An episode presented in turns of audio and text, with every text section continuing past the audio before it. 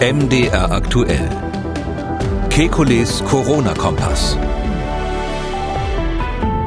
Wie kann eine Einschulungsfeier in Corona-Zeiten stattfinden? Stimmt die stets kolportierte vermutete Sterblichkeitsrate bei Covid-19? Kekules Corona-Kompass Spezial mit der mittlerweile 13. Folge am Samstag, dem 13. Juni, heute nur mit Ihren Fragen. Tausende haben uns erreicht. Danke dafür, dass Sie mit Ihren Anregungen diesen Podcast so bereichern. Alle Fragen können wir leider nicht beantworten, aber natürlich einige nehmen wir uns auch heute wieder vor und das natürlich auch wieder mit dem renommierten Virologen und Epidemiologen Professor Alexander Kekulé. Tag, Herr Kekulé. Hallo, Herr Deisinger. Ich bin, das muss ich auch nur sagen, Tim Deisinger, Redakteur, Moderator bei MDR aktuell. Wir wollen beginnen mit einer, mit den Nachfragen. Eine Mail hat uns erreicht von Dirk Hasenkox. Äh, den kann ich mal kurz äh, zitieren. Er möchte sich zunächst äh, bedanken für den informativen Podcast und bezieht sich auf eine Folge, in der es um den Luftwechsel innerhalb von Räumlichkeiten ging. Und er schreibt, da ist Professor Kekulé ein Fehler unterlaufen. Die Luftwechselrate wird per Stunde angegeben und nicht Herr Kikoli sagte, per Minute für Büroräume drei- bis sechsfacher Luftwechsel pro Stunde empfohlen und ein von Herrn Kekulé erwähnter sechsfacher Luftwechsel pro Minute in einem normalen Raum würde einem gefühlten Sturm entsprechen. Ich könnte jetzt sagen, Herrn Kekulé zuliebe, mir stehen die Haare wirklich zu Berge, weil es hier so windig ist, aber das, das ist es ja nicht, ne? Aber ähm, ja, wo, wo er recht hat, hat er recht. Also wir wollen nicht empfehlen, dass alle quasi mit 200 auf der Autobahn fahren und die Fenster alle aufmachen, damit die Viren weggeblasen sind. Haben wir uns ja gleich nach der nach dem Podcast schon drüber unterhalten, dass das ähm, möglicherweise ein Versprecher war. Ich war da nur nicht ganz sicher.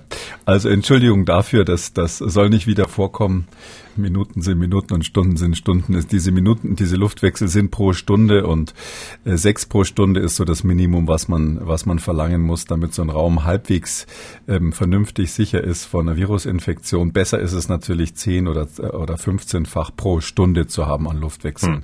Übrigens ist das technisch gar nicht so einfach, ähm, das einfach so hoch zu drehen, weil die meisten äh, Luftanlagen tatsächlich oder die meisten Klimaanlagen tatsächlich, wenn man hochdreht, ähm, so, solch, so einen Zug machen, dass es echt unangenehm wird, da zu sitzen. Deshalb ist es in Büroräumen ja auch nicht so viel, sonst haben die Leute zwar keine Virusinfektion, aber alle einen steifen Hals hinterher. Okay, weitere Nachfrage äh, zu den Blutgruppen. Die waren ja in dieser Woche ein großes Thema, das wir auch ausführlich besprochen haben in Folge 66. Anja Keitel hat uns dazu noch gemailt, Zitat, ich habe in Berichten über diese Studie gelesen, dass es bei der Anfälligkeit vorrangig um Blutgruppe A plus geht. Ich selbst habe A minus. Spielt der Rhesusfaktor bei der Beurteilung eine Rolle? Nein, das spielt keine Rolle. Also Plus und Minus, das ist dieses Resus positiv, Resus negativ. Das hat man früher mal äh, so genannt, weil der Karl Landsteiner, der das mal so um 1900 äh, entdeckt hat, ähm, da wurden die ersten äh, Versuche eben mit Rhesusaffen gemacht und ähm, äh, das ja, heute heißt es eigentlich D D positiv oder D negativ. Also es gibt A, B, 0 und D und ähm, das spielt aber, das D spielt offensichtlich keine Rolle bei diesem ähm, Stichwort Covid-19 und der Frage, ob man da eine höhere Anfälligkeit hat. Ich kann vielleicht noch ergänzen, ähm, das ist ja nicht so ein super stark erhöhtes Risiko. Also ähm, ähm, ich hatte da letztes Mal mir eigentlich vorgenommen, das mal mit dem Rauchen zu vergleichen. Ähm, wenn jemand wirklich 40 Jahre, 40 Zigaretten am Tag raucht, dann sagt man immer, hat ein 40-fach erhöhtes Risiko, Lungenkrebs zu kriegen. Ich weiß nicht, ob dieser Merkspruch aus der Onkologie stimmt. Aber wir sprachen ja davon im ganz kleinen 45 Prozent oder so erhöhten Risiko. Das heißt 1,4-fach, 1,45-fach. Ähm, man muss jetzt nicht, weil man eine, entsprechende Blutgruppe hat, die ein höheres ähm, Risiko bei Covid-19 hat, äh, deswegen zu Hause bleiben. Das ist also hm. im Rahmen der normalen Lebensrisiken, sage ich mal, geht schon fast im Hintergrund rauschen unter, ist aber natürlich für Wissenschaftler interessant und für äh, Leute auf der Intensivstation, wenn sie einschätzen müssen, welche Maßnahmen sie ergreifen bei dem einzelnen Patienten. Und aus München hat uns geschrieben Manfred Friedsam zum Thema Superspreading und ihren Vorschlägen, konkrete Vorgaben nach Raumvolumen zu machen, wenn man die Zahl von Teilnehmern bei Veranstaltungen festlegt. Ich zitiere Herrn Friedsam, wenn das Raumvolumen für Superspreading von hoher Relevanz ist, dann dürften eigentlich Kirchen wenig gefährdet sein. Dennoch gab es ja weltweit schon einige größere Ausbrüche bei Messen in Kirchen. Ja, das ist ähm, nicht so klar, in welchen Räumen das war. Also es ist ganz sicher, dass das Ra Raumvolumen eine Rolle spielt. Ich glaube, das ist auch ein wichtiger Vorschlag, ähm, das äh, künftig einzubeziehen. Ähm, äh, diese Situation, wo gesungen wurde, da war dann das Problem, dass natürlich zusätzlich die Leute eng zusammenstanden und sich zum Teil dann auch wirklich ins Gesicht gesungen haben. Also ich kenne jetzt keinen Fall, aber das müsste man mal recherchieren, wo Menschen ähm, diesen Mindestabstand Abstand eingehalten haben, also zwei Meter auseinander standen, sodass man keine Tröpfcheninfektion mehr erwarten kann. Zumindest ist sie dann extrem unwahrscheinlich. Und ähm, es aber trotzdem in einem sehr großen Raum wie in der Kirche, in einem Kirchenschiff, dann tatsächlich zu einem Superspreading-Ereignis gekommen ist. Also ich kenne jetzt keinen Fall, der so dokumentiert wäre, aber ähm, das, das müsste man natürlich dann, wenn, wenn der Hörer da ein ganz konkretes Beispiel kennt, noch mal an, sich nochmal hm. konkret anschauen. Dann Anja Okay, ich hoffe, ich spreche das richtig aus. Sie kommt von der Freien Schule Potsdam. Per Mail ist Ihre Frage bei uns angekommen. Dort steckt man in Potsdam gerade mitten in den Vorbereitungen für die Einschulungsfeier für das kommende Schuljahr und fragt sich, ob das Konzept für Corona-Zeiten passt. Ich zitiere gleich, vielleicht am besten die Augen zumachen, da kann man sich ja ganz schön vorstellen, was sie meint. Also, die Feier soll fast ausschließlich draußen im Garten stattfinden. Wir staffeln die verschiedenen Gruppen und die neuen Erstklässler im Zwei-Stunden-Takt. Außerdem wollen wir vorab konkrete Angaben zu begleitenden Personen machen. Es findet jeweils pro Gruppe eine kleine Veranstaltung auf der Bühne statt. Zuschauer sitzen in Familiengrüppchen getrennt. Dann gehen die Kinder mit dem Pädagogen in den gut belüfteten Gruppenraum zur ersten Unterrichtsstunde. Dann kommen die Kinder zurück und alle treffen sich mit Abstand auf dem Sportplatz, um im Unterricht gebastelte Karten mit Heliumballons steigen zu lassen. Damit schließt die Veranstaltung. Wäre aus Ihrer Sicht noch was zu beachten? Zitat Ende. Also das klingt irgendwie alles gut durchdacht. Ähm das Wichtigste ist halt immer, dass man möglichst viel draußen macht. Und ich würde auch gerade bei Kindern immer vorschlagen, dass die, wenn es möglich ist, eben draußen in nach, nachverfolgbaren Gruppen zusammen sind und äh, zwischen den Gruppen genug Abstand ist, weil letztlich geht es ja nicht darum, dass wir jetzt absolut akribisch jede Infektion verhindern müssen, auch wenn es noch so unwahrscheinlich ist, sondern das Wichtigste ist, wenn irgendwo mal eine Infektion auftaucht, dass wir es bemerken und dass wir die Kontaktpersonen sofort kennen. Ähm, und das ja, das, das würde ich sagen, ist ja alles gegeben. Also das, das klingt sehr vernünftig. Also mehr als das muss man sicher nicht machen. Hm.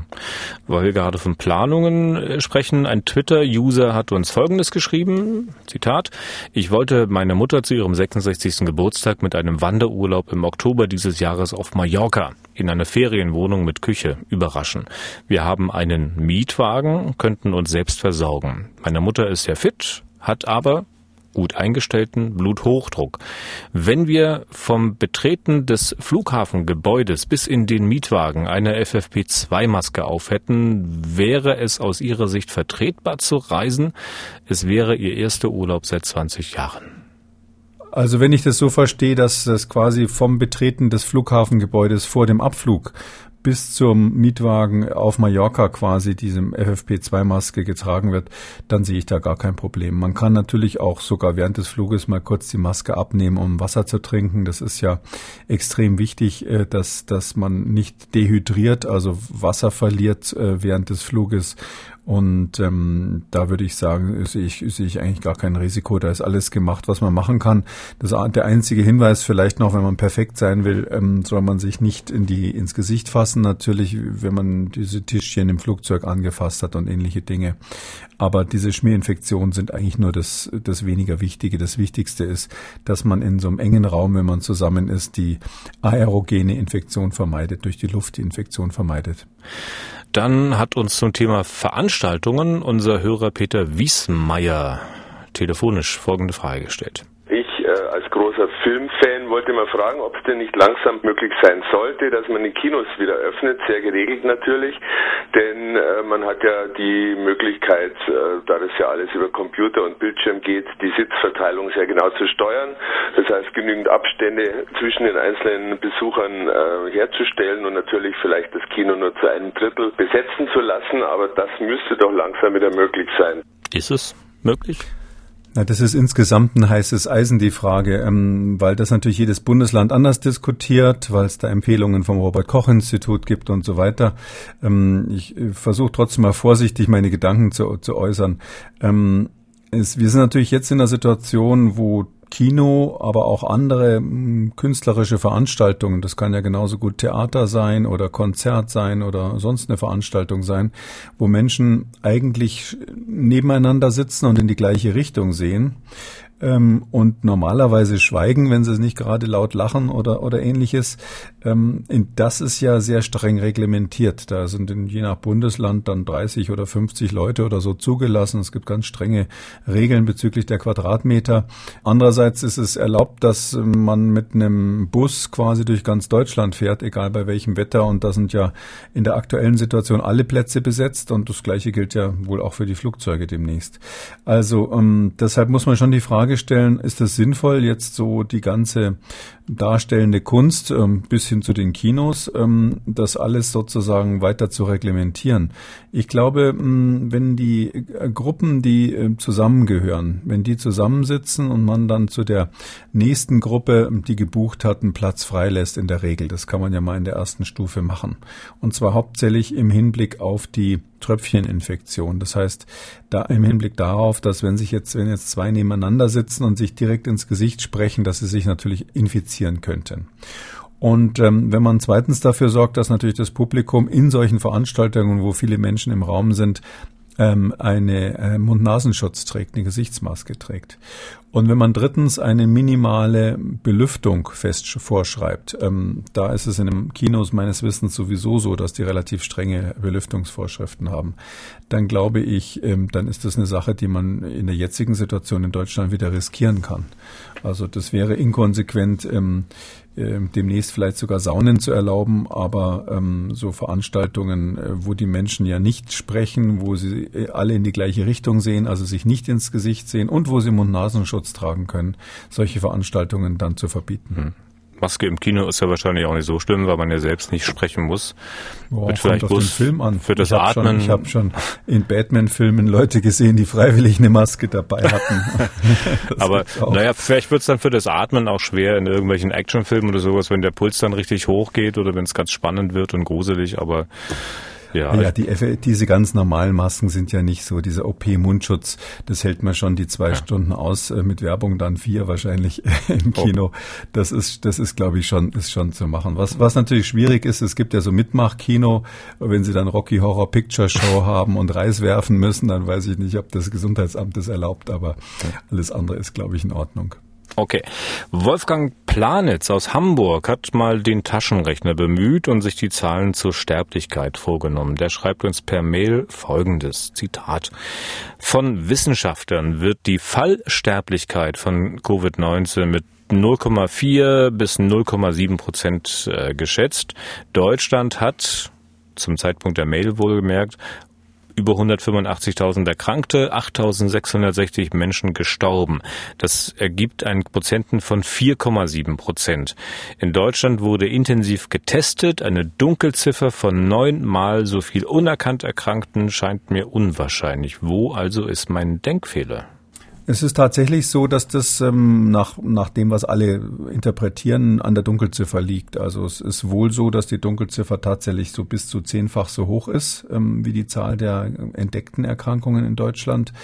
Daran sieht man, dass wir natürlich tatsächlich ähm, nicht so viel testen, wie wir testen könnten. Ähm, und ähm, ganz klar ist, dass wir natürlich Todesfälle sehr akribisch ähm, dokumentieren. Das ist ja selbstverständlich bei uns. Und deshalb haben wir tatsächlich diese, diesen hohen Anteil.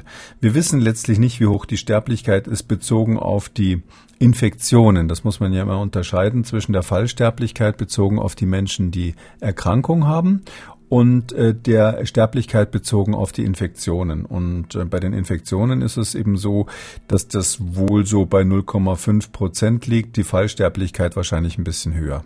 Und wer genau hinhört, der hört im Hintergrund Glocken Glockengeläut äh, bei Herrn Kekulé. Da könnte man vermuten, Herr Kekulé ist auch kein so großer Kirchgänger, weil er hier bei uns im Podcast ist zu dieser Aufzeichnung. Kann ja sein, das geht mir genauso. Ich bin ja auch da.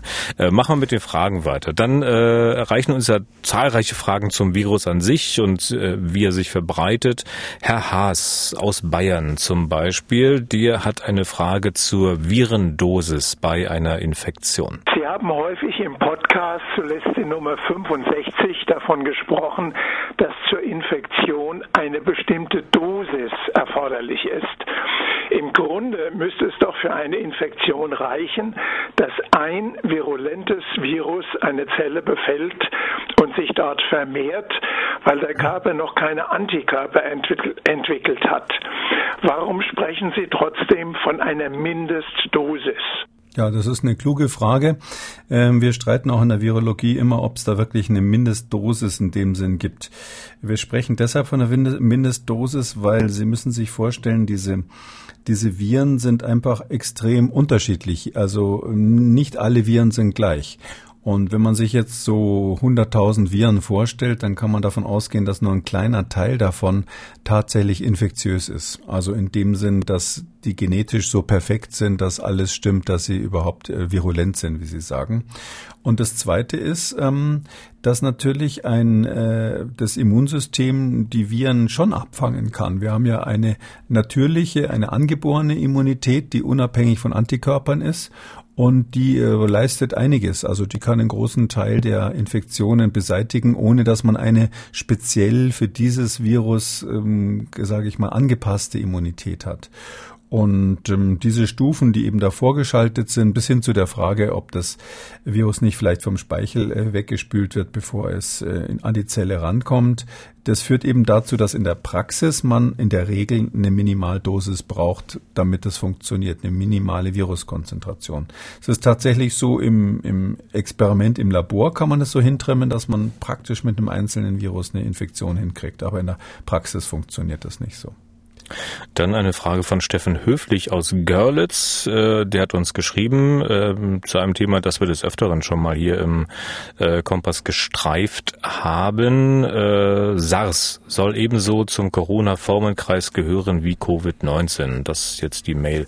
Falls für Ersteres ein Impfstoff gefunden wurde, könnte man diesen nicht auch bei Covid-19 einsetzen. Hier stelle ich mir auch die Frage, wieso ist damals das nahe verwandte SARS-Virus nicht zur Pandemie Pandemie geworden. Schließlich wird sich das globale Reiseverhalten seinerzeit nicht anders gestaltet haben als heute. Hm. Also die erste Frage, warum, äh, ob wir einen Impfstoff haben. Nein, es gibt eben gegen SARS-CoV-1, das ist quasi das Virus aus 2003, dagegen gibt es keinen Impfstoff. Ähm, das hat verschiedene Gründe gehabt. Es gab zwar viele Infektionen, aber das Hauptproblem war, dass die Erkrankung oder diese Pandemie nannte man es damals sogar auch, nach äh, sechs Monaten komplett verschwunden ist. Da hatte man so um die 8000 Infektionen, 800 Tote weltweit in der Größenordnung. Ähm, und dann war es aber wirklich weg.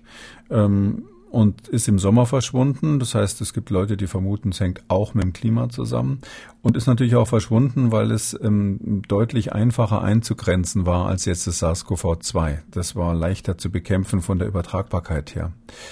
Und aus diesem Grund ist es letztlich auch nicht zur Pandemie geworden. Ähm, wir nehmen an, dass das biologisch den Hintergrund hat, dass die, ähm, das SARS-CoV-1 damals typischerweise tief in die Lunge eindringen musste, um dort zu einer Infektion zu führen. Ähm, das passiert eben nur bei relativ kleinen Partikeln und auch nicht so in so Alltagssituationen ständig, so dass wir damals, das war so die Theorie, richtig bewiesen wurde es nie, davon ausgegangen sind, dass dieses Virus eben seltener Infektionen macht, weil es richtig tief in die Lunge rein muss. Ähm, bei dem SARS-CoV-2, bei dem aktuellen Virus ist es jetzt so, dass das offensichtlich auch in den oberen Atemwegenzellen befallen kann eine der Theorien ist ja, dass es sogar über die Nase reinkommen kann, über die ähm, ähm, das, sogar das Riechorgan der Nase mitbefallen kann. Ähm, und aus diesem Grund ähm, ist es eben so, dass da eine Infektion schon mit, mit Viren stattfindet, die nur oben in den Atemwegen sind, also leichter, höher infektiös ist. Und ähm, deshalb ist es so, dass wir ähm, damals die Situation haben, dass es leichter eingrenzbar war und heute eben ähm, diesen Ausbruch. Das ist aber die Theorie. Also so, so, so stellen wir uns das im Moment vor. Richtig bewiesen ist es noch nicht. Ja.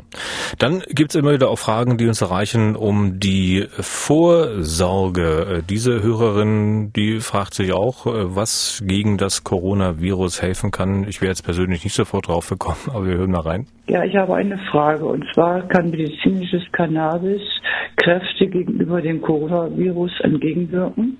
Ja.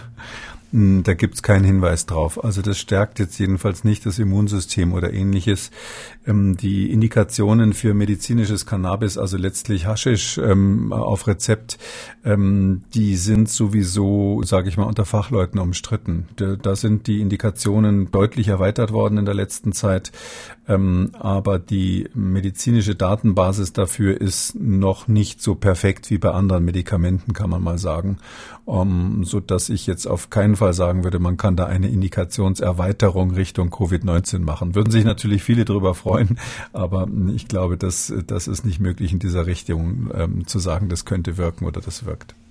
Dann fragt sich diese Hörerin, wie man sich neben all den bekannten Tipps vielleicht noch vor dem Virus schützen könnte. Ich möchte gerne wissen, ob es auch sinnvoll ist, sich regelmäßig das Gesicht mit Seife zu waschen. Es wird immer nur darüber geredet, dass man sich die Hände waschen soll. Aber Mund-Nasen-Bereich wäre doch vielleicht auch sinnvoll. Das ähm, Händewaschen ist ja sowieso das, was wir, glaube ich, insgesamt als, als Bevölkerung fast schon ein bisschen zu viel machen. Ich ähm, habe, glaube ich, schon ein paar Mal gesagt, dass ich jetzt äh, finde, dass man jetzt nicht so eine Scheinsicherheit erzeugen sollte, indem man dauernd Hände wäscht und glaubt, man hat sich dagegen das Virus geschützt. Ähm, ich sehe zum Teil auch im amerikanischen Fernsehen dann Ärzte, die im Detail vormachen, wie man sich chirurgisch die Hände wäscht, also wie ein Chirurg das vor der Operation machen würde. Das würde ich jetzt alles im Alltag nicht empfehlen das viele Hände waschen hat ja schon ähm, auch, auch dermatologisch äh, Probleme. Da gibt es dann Leute, die dann wirklich äh, Hauterkrankungen an den Händen kriegen. Äh, und ähm, im gleichen Sinne ist es mit dem Gesicht. Also das Gesicht würde ich mir dann waschen, wenn mir wirklich jemand aus Versehen ohne Maske wahnsinnig nahe gekommen ist. Das kann ja mal passieren, dass sie in der äh, Straßenbahn sind und dann ist, steht ihnen jemand gegenüber, der in dem Moment gerade hustet. Ähm, nach so einer Situation würde ich mir wahrscheinlich das Gesicht waschen, aber sonst sehe ich da eigentlich keinen Grund für. Ja, und damit war es das auch schon wieder für heute. Das war Kikolis Corona-Kompass Spezial. Äh, nur mit Ihren Fragen, die Sie hatten. Die nächste Folge gibt es dann am, die nächste reguläre Folge wieder am Dienstag in der kommenden Woche. Bis dahin bleiben Sie gesund und vielen Dank, Herr Kikoli. Sehr gerne. Schönen Sonntag für Sie, Herr Deisinger. MDR aktuell. Kekules Corona-Kompass.